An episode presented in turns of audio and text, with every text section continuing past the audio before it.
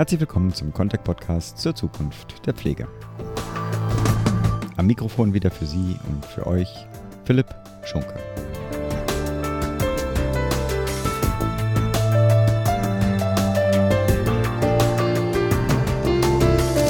Wir setzen heute unsere kleine Reihe zur pflegepolitischen Zwischenbilanz der Großen Koalition fort. Den Anfang dabei machten wir ja mit der Episode 27 mit den beiden Geschäftsführern des Bundesverbandes privater Anbieter sozialer Dienste mit dem BPA, Herbert Maul und Bernd Tews. Heute führen wir diese Reihe mit der pflegepolitischen Sprecherin der FDP-Bundestagsfraktion weiter, der Nicole Westig. Kurz zur Erinnerung, Union und SPD stehen ja in diesem Herbst vor einer Zwischenbilanz, denn die im Koalitionsvertrag verankerte Revisionsklausel sieht eine Überprüfung der Regierungsarbeit nach der Hälfte der Legislaturperiode vor. Wir nehmen dies zum Anlass und fragen Branchenvertreterinnen selber, aber auch die pflegepolitischen Sprecherinnen im Bundestag, welche Bilanz sie denn für die Pflegepolitik der Großen Koalition ziehen. Mit Nicole Westig spreche ich über Schonvermögen und die Unterstützung pflegender Angehöriger, über Belastungen der Kommunen oder aber auch die Möglichkeit einer kapitalgedeckten Pflegeversicherung. Damit aber ohne weitere Vorrede für Sie und für euch zum Gespräch mit der pflegepolitischen Sprecherin der FDP-Bundestagsfraktion Nicole Westig. Bevor wir starten, vielleicht erstmal äh, kurz zu Ihnen ein paar Worte. Was haben Sie, wieso kommen Sie zur Pflegepolitik? Was haben Sie vorher gemacht? Ja, bevor ich 2017 in den Bundestag gewählt wurde, war ich tätig für die Stiftung der Diakonie Michaelshofen. Ich habe dort Fundraising gemacht, das heißt Spenden für soziale Projekte gesammelt, viele Spenden für ältere Menschen. Die Diakonie Michaelshofen hat selbst äh, fünf Pflegeheime Spenden für Menschen mit Demenz, Sinnesgarten, Finanzierung eines Sinnesgartens und auch eine große Spendenkampagne gegen Altersarmut verantwortet. Mhm. Und daher entstand bei mir der Wunsch, wenn ich es schaffe in den Deutschen Bundestag, dass ich mich um Pflegepolitik kümmern möchte, weil ich einfach da schon gespürt habe, da muss eine ganze Menge passieren politisch und da möchte ich gerne dran mitwirken. Ist das ein hart und umkämpfter Job, den Sprecherposten zu übernehmen? Oder, oder will jeder das fern von sich halten? Weil ich meine, es ist ja ein spannendes Thema, gleichzeitig ist es ja auch ein sehr kontroverses Thema. Ja, aber gerade wir Freien Demokraten haben keine Angst vor heißen Eisen und ich kann verraten, dass das auch nicht konkurrenzlos war. Okay. Also das wollten auch andere mhm. Kollegen. Also die Pflegepolitik ist auch in der FDP sehr gefragt. Dann herzlichen Glückwunsch, dass Sie den Konkurrenzkampf da erfolgreich abgeschlossen haben. Ein bisschen vielleicht auch einfach zu den ersten zwei Jahren. Ich selber habe ja keinen, keinen direkten Einblick in die Arbeit, wie sie denn abläuft. Wie wurden Sie A aufgenommen? Wie läuft aber auch die Arbeit zwischen den Fraktionen zur Pflegepolitik? Ist das sehr konkurrenzorientiert? Ist man da sehr abgegrenzt oder gibt es dann einen konstruktiven Austausch? Also das war eine der großen Überraschungen für mich im Deutschen Bundestag, wie kollegial man gerade unter den Sprechern, also gerade unter den Fachpolitikerinnen und Politikern miteinander umgeht. Ich glaube, das würden die Kolleginnen von äh, SPD und Grünen und Linken, aber auch der Kollege von der Union unterschreiben, wenn ich sage, wir streiten vielleicht über den Weg, da auch durchaus erbittert, aber dass etwas passieren muss, dass wir die Situation der Pflege, die Sicherung von guter Pflege auch für nachfolgende Generationen schaffen wollen, darin in dem großen Ziel sind wir uns alle einig und das ist äh, eigentlich was sehr Angenehmes für die Arbeit. Schön. Das macht Freude. Macht ja auch der Pflege, glaube ich, insgesamt auch noch Hoffnung. Sie sind ja quasi schon direkt eingestiegen und da können wir auch gleich weitermachen. Vielleicht auch erst mit einem relativ großen Rundumschlag, wie ich ja schon angesprochen habe. Gröhe war ja schon im Pflegebereich sehr aktiv, Spahn in allen politischen, gesundheitspolitischen Bereichen auch, aber natürlich auch in der Pflege. Ähm, welche Bilanz jetzt als erste Bilanz ziehen Sie denn allgemein bisher zur Arbeit der Großen Koalition im Pflegebereich? Ja, Sie haben es angesprochen. Ähm, Minister Spahn ist sehr umtriebig, ähm, auch sehr umtriebig in der Vernetzung mit den Ministern Heil und Giffey. Da passiert durchaus eine Menge. Die Frage ist nur, es werden immer einzelne Dinge angestoßen. Ich stelle die Frage nach dem roten Faden, nach dem Gesamtkonzept. Beispiel Pflegepersonalstärkungsgesetz, die berühmten 13.000 Stellen, die äh, Minister Spahn geschaffen und finanziert hat, sind kaum besetzt. Wir haben damals schon, das heißt damals, als es beraten wurde im Bundestag, habe ich gesagt, der Arbeitsmarkt ist leergefegt. Wie äh, sollen Stellen besetzt werden? Da nützt es auch nichts, sie zu finanzieren. Jetzt, so die sitzungsfreie Zeit im Sommer, nutze ich immer, um auch mir in Deutschland die Situation vor Ort anzusehen war in Sachsen und letzte Woche in Hessen, besuche dort Pflegeheime, spreche mit den Akteuren. Es gibt durchaus äh, Stellen, die besetzt wurden, aber die sind bislang noch immer nicht refinanziert. Das heißt, die Pflegeheimbetreiber sprechen von den Spanstellen, für die sie in Vorleistung gegangen sind und immer noch gehen. Mhm. Und da sieht man, dass gut gemeint noch lange nicht gut gemacht ist. Da sind wir auch gleich beim nächsten Gesetzes, oder in dem Fall ja nicht, sondern es war ja eine konzertierte Aktion Pflege mit äh, ganzen 111. Ich weiß nicht, ob sie absichtlich die, die, die eine oder sowas noch ergänzt haben, damit so eine schöne Schnapszahl bei rauskommt. Programmen, um Menschen für Pflege zu gewinnen, auch um Pflege in der Pflege zu halten. Wie ist da Ihre Einschätzung? Ja, da hatte ich nie so große Erwartungen dran, weil alle hatten große Erwartungen in die KAP und so dass wir uns vorher schon gedacht haben, na ja, äh, so hoch wie die Erwartungen sind, die in die KAP äh, gesetzt werden, die kann sie gar nicht erfüllen und ich finde, das Ergebnis hat das auch gezeigt. Das sind zum Teil längst beschlossene Dinge, für die sich die Bundesregierung da abfeiert, Selbstverständlichkeiten, die aneinandergereiht werden oder auch, äh, dass Verantwortung delegiert wird. Sehr beliebt ist ja immer, das auch auf die Länder zu schieben. Oder Ziele werden bewusst vage formuliert, damit man dann das Erreichen auch gar nicht überprüfen kann. Also ähm, es war sicherlich eine gute Aktion, alle an einen Tisch zu bringen, aber das Ergebnis äh, ist doch einfach auf ganzer Linie enttäuschend. Ein weiteres ziemlich intensiv geführter äh, Streit ist ja, geht ja um die Entlohnung der Pflegekräfte. Ich mache da mal den groß, größeren Umschlag eigentlich um die Finanzierung der Pflege. Pflegekommission gibt es ja äh, Vorschläge, angepasste Mindestlöhne. Es gibt einen flächendeckenden Tarifvertrag, der äh, als Idee eingeworfen wurde. Wie positioniert sich ja gerade die FDP da? Das finde ich Ja, die FDP findet das Vorgehen einigermaßen erstaunlich, dass ein Tarifvertrag ausgehandelt und für allgemein verbindlich erklärt werden soll, äh, von einem Arbeitgeberverband, in dem weite Teile der Pflegeeinrichtungen fehlen und Verdi, die weniger als zehn Prozent äh, Mitglieder in der Pflege haben. Das halten wir für verfassungsrechtlich und tarifrechtlich höchst bedenklich, sind wir ja auch nicht die einzigen. Und Einmal mehr, auch das zieht sich wie ein roter Faden durch die Politik der GroKo, wird nicht gesagt, wie es finanziert werden soll. Also wir müssen ja davon ausgehen, dass das 1,5 bis 5 Milliarden Euro Mehrkosten sind. Finanzierungskonzept fehlt.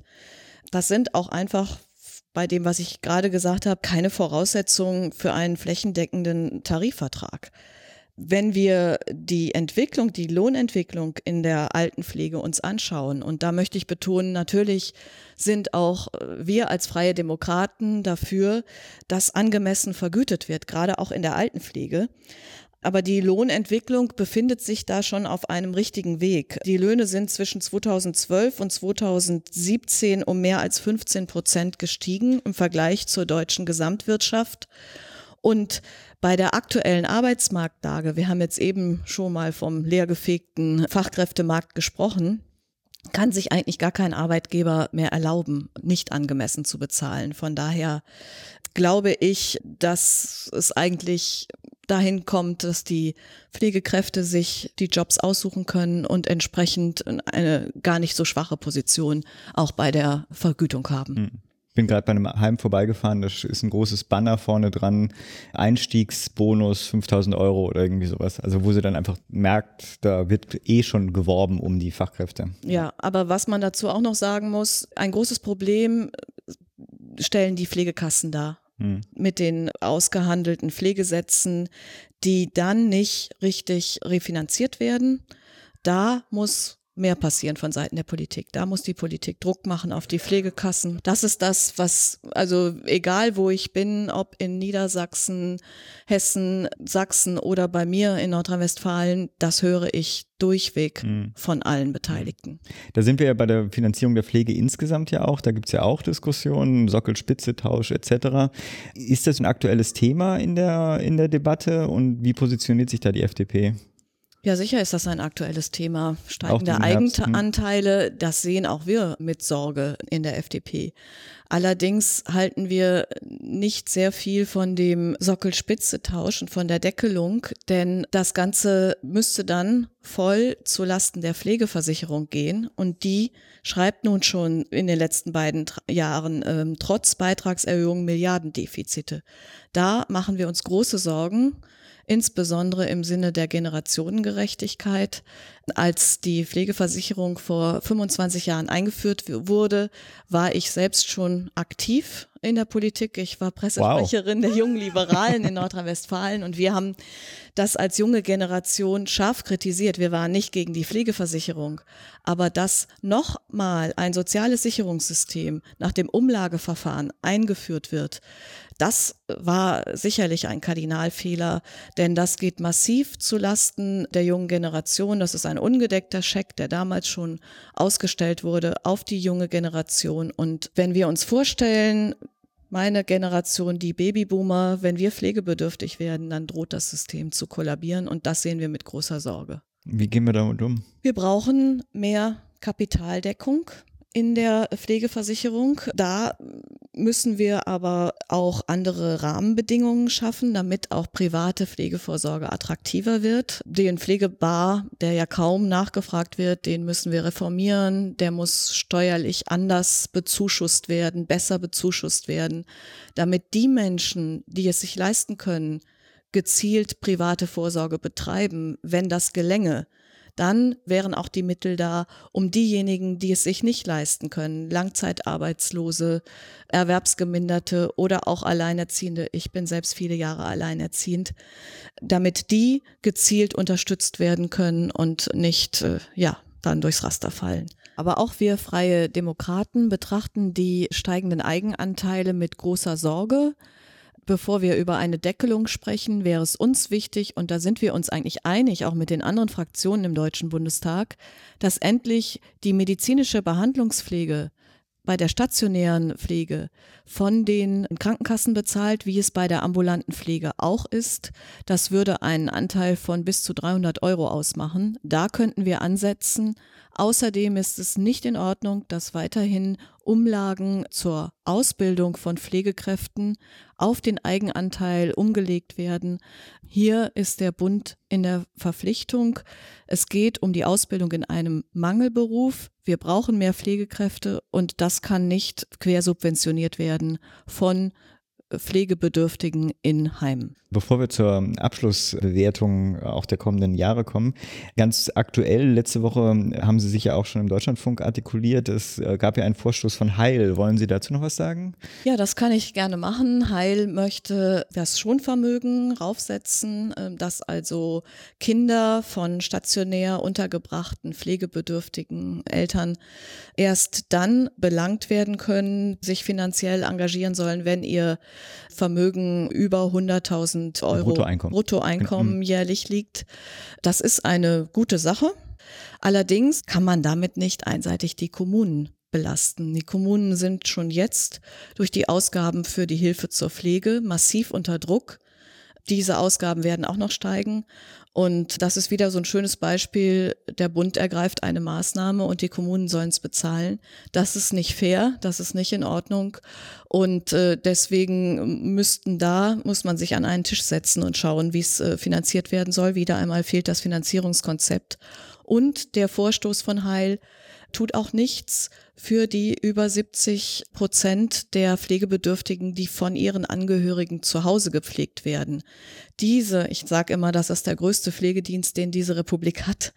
Diese Menschen war, sind zum Teil psychisch und physisch am Ende. Die warten dringend auf Unterstützung, nicht nur finanzieller Art. Wir brauchen mehr unbürokratische Verhinderungspflege, Kurzzeitpflegeplätze, professionelle Beratung und auch Präventionsmöglichkeiten, damit Pflegetätigkeit nicht direkt in Pflegebedürftigkeit führt. Hm. Ich finde es äh, so schön, dass Sie, obwohl Sie im Bundestag sitzen, Ihr äh, kommunalpolitisches Herz immer noch behalten haben. Ja klar, ich bin im Rhein-Sieg-Kreis auch Kreisvorsitzende der okay. FDP. Von daher. Würden Sie Feuer wenn, bekommen, wenn Sie sich nicht so einsetzen würden, oder? Nein, das mache ich auch durchaus mit Herzblut, mhm. weil ich weiß, äh, welche Probleme die Kommunen haben. Und das habe ich ja jetzt nicht einfach äh, ad acta gelegt, mhm. nur weil ich in Berlin tätig bin. Schön. Jetzt kommen wir aber zum Ausblick. Wir könnten Wetten abschließen, inwiefern die Koalition überhaupt über den Herbst hinaus bestehen bleiben würde. Ich nehme an, Sie hätten auch nichts gegen Neuwahlen. Aber mal angenommen, die Koalition besteht jetzt weitere zwei Jahre. Äh, was würden Sie sich denn in der Pflegepolitik an Änderungen wünschen? Was würden Sie sich für Impulse wünschen, die vielleicht auch dann tatsächlich, wenn jetzt ein neues Zweijahresprogramm aufgestellt werden würde, was da reingenommen wird? Was mir wichtig wäre, wäre zum einen die Finanzierung so zu organisieren, äh, dass sie generationengerecht wird. Dazu gehört übrigens auch analog zur ähm, Rentenversicherung der Aufbau einer betrieblichen Säule der Pflegevorsorge. Die Henkel AG ist da mit gutem Beispiel vorangegangen und bietet ihren Mitarbeitenden seit Januar zu einem günstigen Preis eine Pflegezusatzversicherung. Übrigens nicht nur für die Mitarbeitenden, auch für deren Angehörige. Das finde ich sehr gut. Da wünsche ich mir viele Nachahmer. Ich denke, auch in Zeiten des Fachkräftemangels werden Arbeitgeber gefragt sein, was sie alles tun können zur Mitarbeiterbindung. Das ist ein toller Schritt. Quasi analog zur, zum Kinderbetreuungsthema, was ja auch dann viele Unternehmen dann sozusagen genau, als Anreiz das Bis hin, dass ich mir analog zu Betriebskitas auch Betriebspflegeheime vorstellen mhm. kann. Mhm. Also da sollte noch einiges passieren. Insbesondere liegt mir die Ausbildung der Pflegefachkräfte am Herzen. Da ist ja nun einiges auf den Weg gebracht worden. Jetzt die neue Pflegeausbildung soll nächstes Jahr beginnen. Aber da wünsche ich mir noch mehr Engagement vom Bund, auch finanzieller Art. Denn im Moment mit der Umsetzung der neuen Pflegeausbildung, was ja ein regelrechter Paradigmenwechsel hin zur Generalistik ist, werden die Länder doch arg allein gelassen. Da muss mehr passieren. Ich bin sehr froh, dass auch vom Digitalpakt Geld in die Pflegeschulen fließen soll. Aber auch da habe ich noch keine Auskunft bekommen, wie das genau aussehen soll. Keine befriedigende. Da wurde auch auf die Länder verwiesen.